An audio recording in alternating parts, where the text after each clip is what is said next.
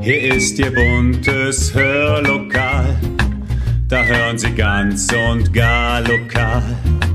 Ihr Platz im schönen Hör, Hör, Hörlokal.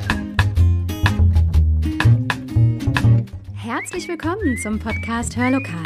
Unterhaltung aus dem Nassauer Land. Und diesmal tatsächlich aus dem Nassauer Land. Genauer gesagt mit einer sagenhaften Geschichte, die ein Metzger aus Nassau erleben musste. Zumindest beschreibt es so das Märchenbuch von Sylvia Hess, aus dem ich heute für Sie lesen werde. Was der Metzger darin erlebt und warum die Vergangenheit doch scheinbar immer wieder in die Gegenwart kommt, das hören Sie jetzt in der Sage, was dem Metzger von Nassau widerfuhr. Viel Spaß!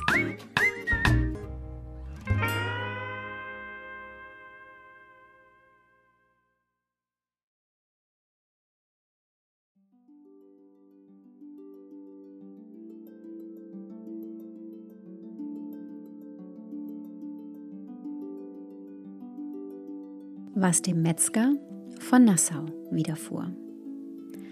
Es war einmal ein Nassauer Metzger, der wanderte, tief in Gedanken versunken, auf der Heerstraße dahin. Wie er so lief, überholte ihn eine Kutsche und fuhr langsam vor ihm her. Der Metzger war so in seine Gedanken vertieft, dass er automatisch dem Gespann folgte, ohne weiter auf den Weg zu achten. Plötzlich hielt die Kutsche an und unser Mann erwachte aus seiner Versunkenheit. Da merkte er, dass es bereits dunkelte und auf der vertrauten Straße eine prächtige, hell erleuchtete Villa stand, wo er vorher niemals eine gesehen. Dem Wagen entstiegen drei Mönche, und der verblüffte Metzger folgte ihnen unbemerkt ins Haus, denn all dies hatte auf einmal seine Wissbegierde geweckt. Die Mönche betraten das Haus und gingen geradewegs in ein abgedunkeltes Zimmer. Dort lag auf hohen Polstern ein alter Mann im Sterben, dem reichten sie die Kommunion. Der Metzger drückte sich hinter die Tür, denn die drei Mönche verließen das Zimmer umgehend, durchschritten die hohe Halle und verschwanden hinter einer reich verzierten zweiflügeligen Tür. Wie staunte der Nassauer, als er vorsichtig die Klinke herunterdrückte und durch einen Türspalt in einen prachtvollen Saal blickte. An den Wänden brannten hunderte von Kerzen in goldenen Kandelabern, von der hohen Decke funkelten kristallene Lüster und an einer endlosen, reich gedeckten Tafel genoss eine frohgestimmte Gesellschaft ein opulentes Mahl. Bestecke klapperten, Gläser wurden geschwenkt, man prostete sich zu und veranstaltete einen solchen Lärm, dass der Metzger es wagte, sich durch den Türspalt zu drücken und sich hinter einer Säule zu verbergen. Doch der Herr, welcher an der Stirnseite der Tafel saß, bemerkte den Eindringling und gab seinen Tischgenossen ein Zeichen. Augenblicklich verstummte das Lärmen und alle Augen folgten nun der ausgestreckten Hand des Präsidenten, mit welcher der nun den Unbekannten hereinwinkte. Der Metzger trat zögernd an die Tafel. Da stand der Mann auf und reichte ihm einen Becher Wein mit den Worten Noch einen Tag. Der Metzger schauderte, denn all dies kam ihm nicht geheuer vor, und er wollte nicht von dem Weine kosten.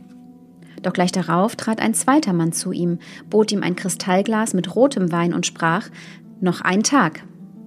Auch diesen Trunk lehnte der Metzger ab, doch als ein dritter Tischgenosse ihm den Pokal reichte, abermals mit denselben Worten, ergriff er ergeben das Glas und trank es in einem Zuge leer.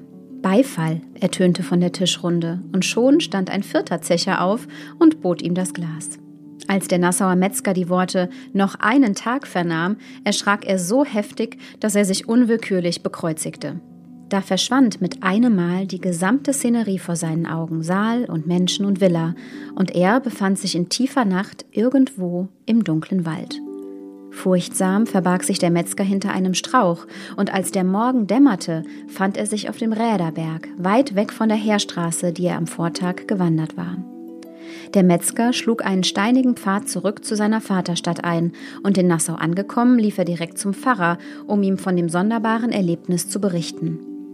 Auf dem Räderberg, sagte der und wiegte den Kopf bedächtig hin und her.